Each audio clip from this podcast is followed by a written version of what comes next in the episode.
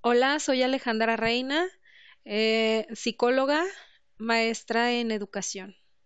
Buen día, bienvenidos a su programa Caminemos Aprendiendo.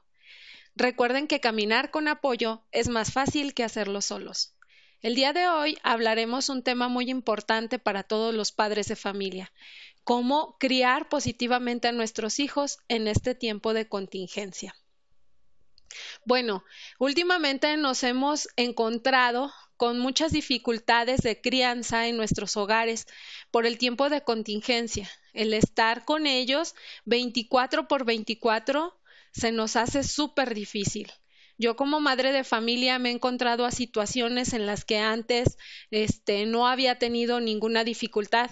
Sin embargo, el hecho de ahora ser padres, ser trabajadores, ser maestros, ser desde el director de la escuela porque regañamos a nuestros hijos, el intendente porque tenemos que estar limpiando constantemente la casa y además este nutriólogos, preparar alimentos, tantas actividades que estamos realizando eh, nos hacen que nuestra vida sea un poquito más complicada ahí en el hogar. No sé si a ustedes les ha pasado que nos sentimos desesperados, que no sabemos cómo hacerle con nuestros hijos. Entonces el objetivo es ese, aprender a caminar juntos a cómo educar positivamente a nuestros hijos. Lo primero que debemos hacer es conocer cómo se están comportando nuestros hijos, qué conductas son las que no nos están favoreciendo para que haya un ambiente armónico en nuestra casa. Yo me he encontrado con situaciones de que mis hijos no quieren realizar la tarea. Otra, este, se pelean a cada rato, constantemente se están peleando, se quejan de que no quieren realizar las actividades o apoyar en el hogar, como por ejemplo tender su cama, recoger sus juguetes. Entonces se vuelve esto caótico. ¿Cómo le podemos hacer? Bueno, lo primero que podemos hacer para prevenir estos problemas es conocer ¿Qué causa esto? nuestros hijos se enfrentan igual que nosotros a problemas de ansiedad. Antes estaban acostumbrados a una rutina específica, estaban acostumbrados a ir a la escuela de tal a tal horario, llegar, comer, este, hacer la tarea, jugar, otras actividades, algunos iban a natación, fútbol, este, X actividad. Sin embargo, pues ahora todo lo tenemos que hacer en casa. Entonces, también nuestros hijos tienen problemas de ansiedad, al igual que todos nosotros. Se encuentran en situaciones de que muchos de nosotros ah, hemos perdido a familiares, amigos, que no hemos podido visitar a gente que, queremos. Entonces, esto también les afecta en, su ansiedad, les afecta eh, emocionalmente. Para ello, nosotros como padres es importante tener un plan, cómo hacerle para ayudar a nuestros hijos para no tener estas dificultades y que se crean un ambiente armónico. Lo primero es pensar, ¿qué es lo que estoy haciendo ahorita como padre que, que no me hace caminar? ¿Verdad? Entonces, ¿qué vamos a hacer? Primero nos desesperamos y les gritamos, Juanito, Perlita, recoge tus juguetes, ya es tu tarea, ya me tienes fastidiada. Recoge.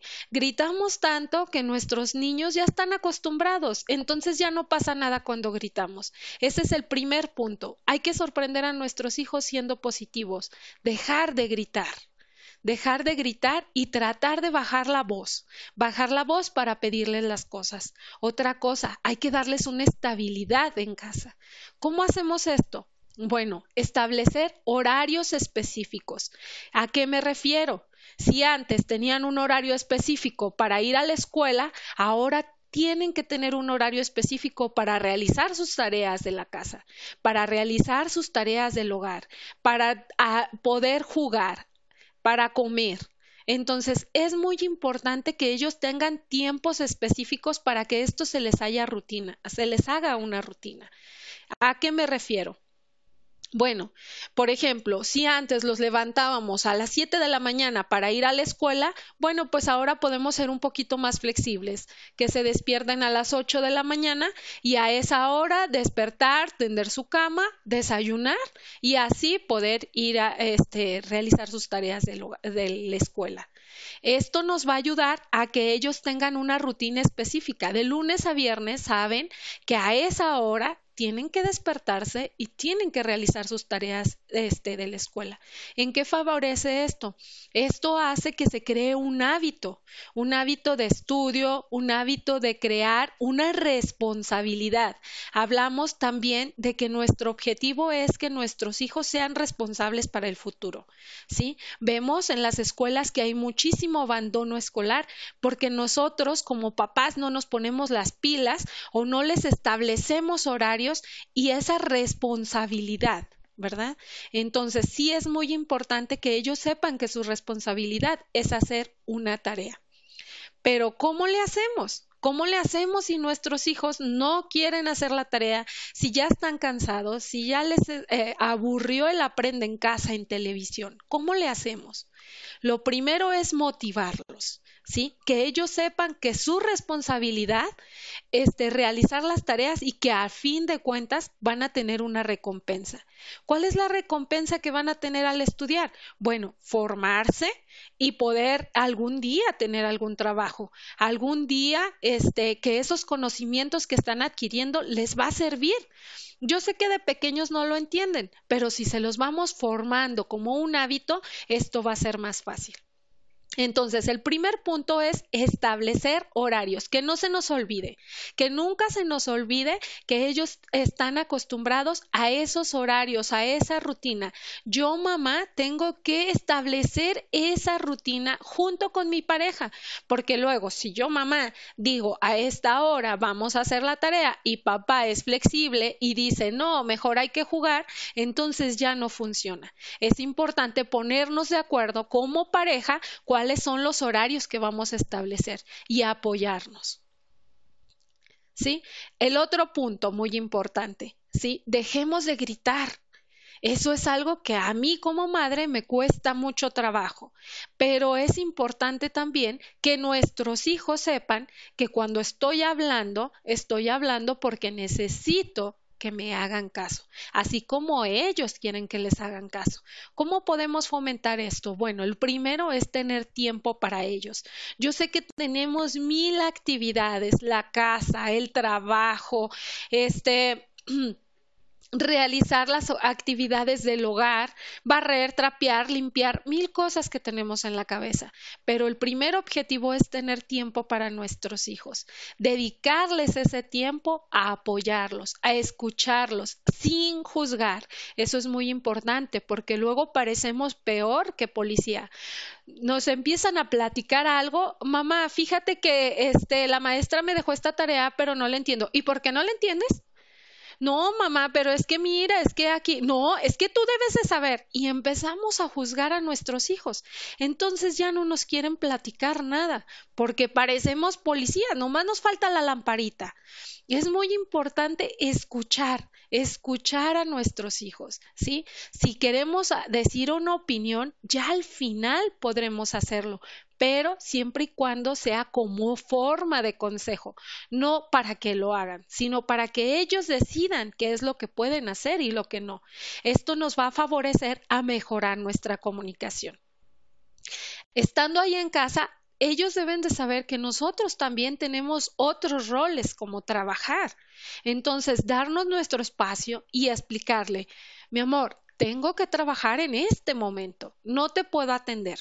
Tú puedes hacer otras actividades y ya al final que acabemos podemos platicar, porque luego quieren tiempo a toda hora. Mamá, ¿ya tengo hambre? Mamá, eh, ¿me revisas la tarea? Mamá, este, ¿tendemos la cama? Mamá, ¿jugamos? Mamá, hacemos esto, entonces ellos tienen que saber que también mamá necesita un tiempo y que también mamá está trabajando. ¿Para qué? Para que ellos también establezcan esa, esa parte importante de que sepan que no nada más son ellos, que somos un todo y que necesitamos darnos tiempo en cada espacio. Otra cosa muy importante también que es que hay que valorar es cómo les hablamos. Están haciendo la tarea y nosotros se la revisamos y de repente, ay, estás mal aquí, ¿por qué no la escribes bien? Escríbela bien. Mira, se escribe de tal manera. ¿Qué hace? Entonces él va a decir, no, pues siempre me está regañando, pues de todos modos lo hago mal. ¿Sí? Entonces, ¿cómo le podemos decir, a ver, mi amor, ¿qué dice aquí? ¿Sí? Que ellos se autocorrijan. Ah, no le entendí, mamá. Ah, mira, aquí le falta tal letra. Entonces ellos se autocorrigen. Yo cometí el error de algún principio hasta la goma traía, ¿verdad? Aquí está mal y le borraba, pero no le decía cómo o por qué. Entonces dejar que ellos borren ellos corrijan. ¿Por qué? Porque quiere decir que si me equivoco yo, puedo corregir mis errores. Si no, este, siempre me van a estar tachando. Es muy importante eso. Por eso el lápiz tiene un borrador. Si nos equivocamos, podemos borrar. Y eso nos pasa en la vida. ¿Qué pasa si nos equivocamos? Nos sentimos mal porque lo hicimos. Entonces, debemos enseñarles a que no pasa nada si te equivocas. Hay un borrador que lo puedes hacer y después puedes corregir. Entonces, ¿qué les estamos enseñando a nuestros hijos con esto? Recuerden que nosotros enseñamos para la vida. Hay que enseñarlos a que se desarrollen para la vida. ¿Sí? Otra cosa muy importante. Ellos ahorita, igual que nosotros, aprenden de nosotros, aprenden a cómo somos nosotros. Si nosotros estamos frustrados, si nosotros estamos ansiosos, si nosotros tenemos depresión, no dudemos en que nuestros hijos puedan tener esto también porque son nuestros espejos. Ellos actúan como nosotros. Si nosotros gritamos, ellos lo van a hacer. Ellos van a gritar. Entonces, observemos cuáles son nuestras conductas.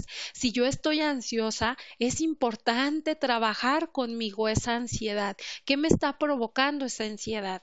Para que ellos no la tengan. ¿Sí? Esto es básico, es muy importante hacer mención de esto porque si no van a repetir ese patrón. ¿Sí?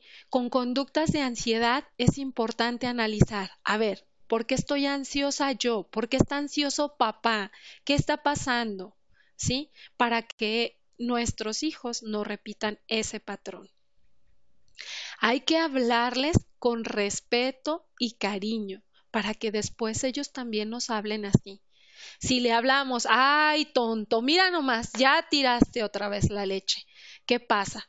El niño se siente tonto realmente, se siente mal por haber tirado la leche. ¿Sí? Primero, siempre nos juzgamos por lo que hacemos mal y todavía otra persona te dice tonto, pues son dos, eh, dos veces juzgado. Entonces él se siente mal. Hay que decir, ah, mi amor, hay que tener cuidado.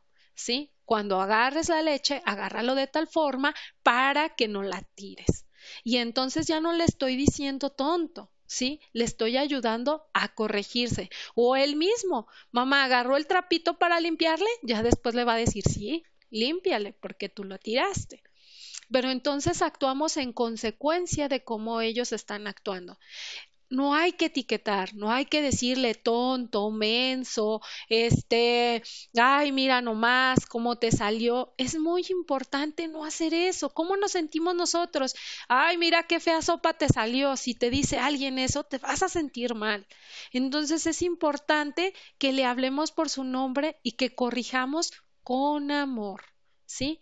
Mira, mi amor, estas letras te están saliendo feas en tu tarea. En este momento lo que puedes hacer es corregirla, puedes hacerla mejor a la otra, ¿sí? Pero no borrarle todo y que lo haga de nuevo.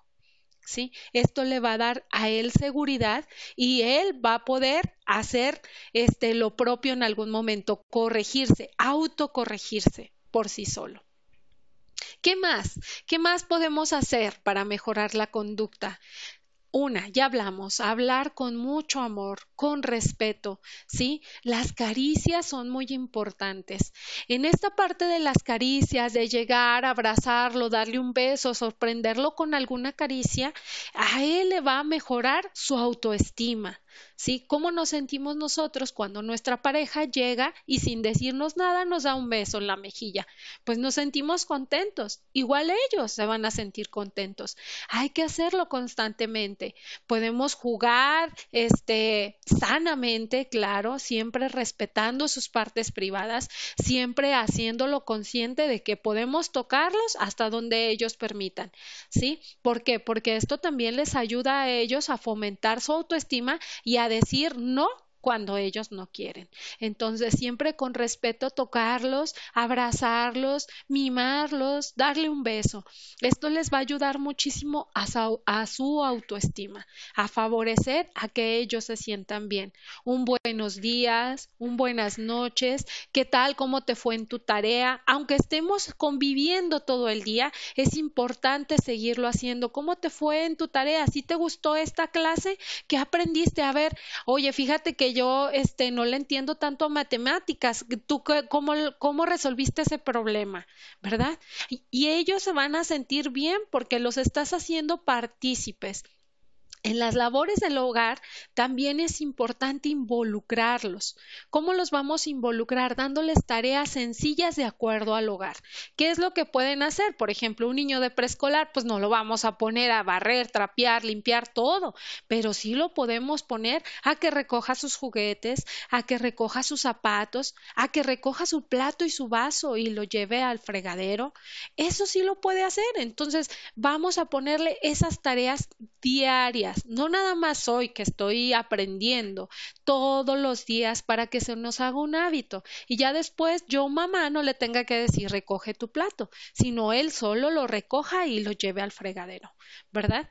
Tender su cama es algo tan fácil, pero que también nos ayuda a fomentar hábitos. Eso de los hábitos es muy importante, ¿sí? ¿Por qué? Porque los estamos formando para la vida, los estamos formando para que sean hombres y mujeres que en un futuro puedan realizar esto este para su bien, no para el bien de los demás, para que ellos sepan que deben de hacerlo para sentirse mejor. Después, nosotros como mamás nos sentimos la criada de la casa, ¿verdad? Las que tenemos que hacer todas. Yo lavo, yo plancho, yo recojo, yo tiendo cama, yo tengo que hacer todo. Entonces, la casa no es de mamá, no es de papá, es de todos. Todos tenemos que colaborar, del más chiquito al más grande. No nos pasa nada si colaboramos, ¿sí? Y también si formamos hábitos, por ejemplo, haciendo un rol de aseo de hoy lunes a fulanito le va a tocar recoger los zapatos, a sutanito le va a tocar eh, tender su cama y, y este, recoger los platos. Entonces, esto nos va a ayudar a que la casa esté limpia, a que tengamos un mejor ambiente y a relajarnos también como papás, porque lo estamos haciendo bien. Ahora, algo muy importante, es importante que en pareja reflexionemos cómo es nuestra crianza con nuestros hijos, analizar cómo vamos, si vamos bien, si vamos mal, si corregimos, si nos apoyamos aquí, allá. ¿Por qué? Porque luego mamá dice, sí le doy el cereal y papá dice, no, yo no se lo doy. Es que ¿cómo le vas a dar el cereal si se portó mal? Entonces, si mamá ya dijo que sí, papá, lo siento mucho, tendrás que aguantarte y después hablarlo en pareja. No me pareció por esto, no me pareció por lo otro, pero no delante de los niños. Es muy importante que en pareja pongan reglas juntos. Si papá también dijo ya que sí, mamá, muérdete la lengua y no digas nada. Ya después podrás decirle, no me pareció que le dijeras que sí por esto y por esto. Y entre los dos acordar siempre esos acuerdos que, que debe de ser de la crianza de pareja. Eso es muy importante y básico para tener un buen ambiente, una buena comunicación, ¿sí? Ahora, ¿qué más podemos hacer? Es importante, yo estoy a favor de los premios y también de los castigos, pero yo les digo a mis hijos, yo no castigo, es una consecuencia de tus actos.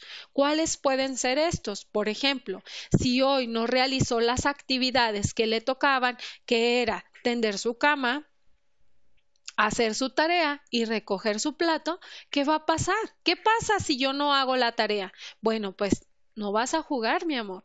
No vas a jugar hoy. ¿Por qué? ¿Por qué no voy a jugar siempre el berrinche? No, yo tengo que jugar, mamá. Es que sí, y se saben todos sus derechos. Es mi derecho jugar. Sí, pero es tu obligación hacer la tarea. Entonces, tú te tardaste mucho y no hiciste la tarea. Hasta que acabes la tarea puedes jugar. ¿Sí? O por hoy no puedes jugar porque hiciste mucho berrinche y no terminaste tu tarea. Entonces, mañana que realices tu tarea, ya podrás jugar que sepa que es una consecuencia del acto que hizo. No sé que sea un castigo porque eh, que no sepan por qué es el castigo. Por ejemplo, mamá está enojada y vete a tu cuarto. Y el niño dice, bueno, ¿y por qué me voy a ir a mi cuarto? ¿Qué hice? ¿Verdad? Hay que decirle por qué se va a ir a su cuarto, por qué mamá está enojada en ese ratito. Es muy importante que sea una consecuencia el castigo, ¿sí? Y no decirlo como castigo, es una consecuencia de tus actos. ¿Qué pasa yo, trabajadora, si no trabajo? Pues no me pagan. Es lo mismo. Si tú no haces una actividad, pues no vas a poder ver juegos. Los castigos no precisamente tienen que ser físicos, una nalgada, un pellizco, un zape, no, esos castigos no. ¿Por qué? Porque bajan la autoestima de nuestros hijos. Porque aparte de bajar la autoestima, también les afecta este, físicamente y, y emocionalmente. Eso no. Los castigos tienen que ser en consecuencia de sus actos y de cosas que, que sea algo que ellos se ganen. Por ejemplo, hoy vas a ver la tele, ¿por qué? Porque te ganaste de, que, de, de ver la tele, porque hiciste todas tus actividades. No pueden ser premios tampoco este, de comida todo el tiempo. Ah, pues hoy hiciste tu, tu trabajo muy bien, te voy a comprar una nieve. Y al día siguiente va a decir, mamá, hice mi trabajo muy bien, quiero mi nieve. Ah, mamá, otra vez mi nieve y otra vez mi nieve. Entonces estamos fomentando también problemas alimenticios. En este caso, la alimentación es un derecho, el comer es un derecho, no podemos poner premios ni castigos de comida. Por ejemplo, hoy no hiciste la tarea, no comes. Eso es un castigo de comida y puede provocar este trastornos alimenticios. Ya después va a decir, no me merezco la comida, no como. Y ahí tenemos la anorexia y la bulimia, ¿verdad? O como de más porque me lo merezco. Entonces, la comida nunca, nunca va a ser ni, ni un premio ni un castigo. La comida es una necesidad humana. Esa no, no está discusión. ¿Sí? Eso no puede ser ni premio ni castigo. ¿Qué puede ser un premio? Bueno, puede ser un premio. Ah, como esta semana hiciste todos tus trabajos, voy a hacer tu platillo favorito. Eso sí puede ser un premio. Tu platillo favorito, pero de vez en cuando, no siempre. Imagínense, diario comeríamos papas fritas y hamburguesas. Entonces, eso no es importante en nuestra comida. Es importante ya después de un premio de buen tiempo. ¿Qué otra cosa puede ser un, premio? Vamos a ver todos juntos la película favorita de, Rodrigo, porque Rodrigo esta semana se portó excelente, este, hizo todas sus tareas y recogió sus juguetes. Entonces vamos a ver todos en familia la película favorita. Mañana que Ángel se gane su premio, veremos la película favorita de Ángel. Y así estamos motivando conductas positivas en nuestros hijos. ¿Sí? Muchas veces de verdad como papás no sabemos cómo educar y se nos olvida todos estos pequeños detalles, el verlos a los ojos. ¿Cuándo ha sido la última vez que viste a tus hijos a los ojos y le dijiste mi amor te amo? Hijo, te amo. ¿Sí? Ellos también necesitan saber que tú los amas, saber que, que tú estás ahí y que los quieres a pesar de todo, porque si se portan mal, no los vamos a dejar de querer. ¿Sí? Siempre van a ser nuestros hijos. Siempre. Es muy importante saber eso. No me puedo enojar y decir, hoy no quiero a mi hijo. Hoy estoy enojada con mi hijo, sí. Pero sin embargo, lo sigo queriendo. Y eso hay que hacérselo saber, porque luego ellos se sienten que hicieron algo más mal y se sienten no queridos. Eso no debe de suceder, ¿sí? Eso hay que tratar de evitarlo. si se siente no querido, ¿qué estoy haciendo como papá? ¿Verdad? ¿Qué estoy haciendo como papá? Sí se puede sentir arrepentido y querer borrar esa parte de esa equivocación que hizo. Pero entonces nosotros hay que enseñarles que todo lápiz, igual que nosotros, tenemos una gomita para borrar nuestros errores y enmendarlos. Lo mismo pasa con nuestros hijos. Recordemos que educar siendo positivos nos va a ayudar a tener un mejor ambiente, una mejor calidad de vida en nuestro hogar. Bueno, estas fueron unas pequeñas sugerencias de cómo educar en este tiempo de contingencia. También algo que se me había olvidado y que es básico, básico para esto, es darles tiempo en que puedan hacer algo de ejercicio.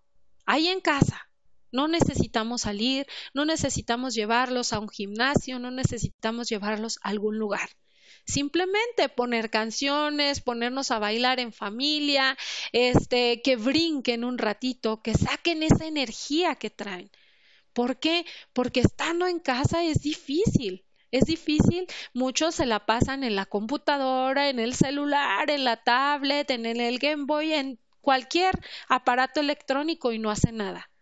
Entonces, la actividad física también nos ayuda tanto a ellos como a nosotros a bajar nuestras energías y a sentirnos un poquito mejor, a tener ese ambiente favorable, ¿sí? Podemos eh, hacer desde una olimpiada con jueguitos que busquemos este en TikTok, con podemos hacer carreras ahí, a ver quién gana a correr a la cocina, este jueguitos de, de botar la pelota en un espacio que podamos hacerlo, eh, jugar a saltar la cuerda, a las escondidas, ahí mismo en casa.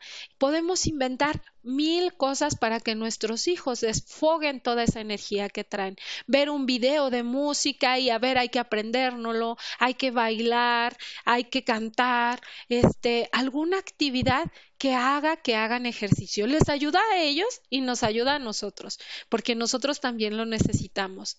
Yo siempre he dicho, tenemos 24 horas al día, le podemos dedicar media hora a nuestro cuerpo, ¿sí? Media hora, no más. Si se puede más, adelante, sería fabuloso, pero si no, con media hora que le dediquemos a hacer algo de ejercicio, alguna rutina, hasta, a ver hijo, ahora te toca, haz una rutina de ejercicios para que nosotros la hagamos. Ellos se van a sentir muy emocionados porque se van a sentir los líderes, se van a sentir que ellos están haciendo la rutina que mamá, papá y los hermanos estamos haciendo.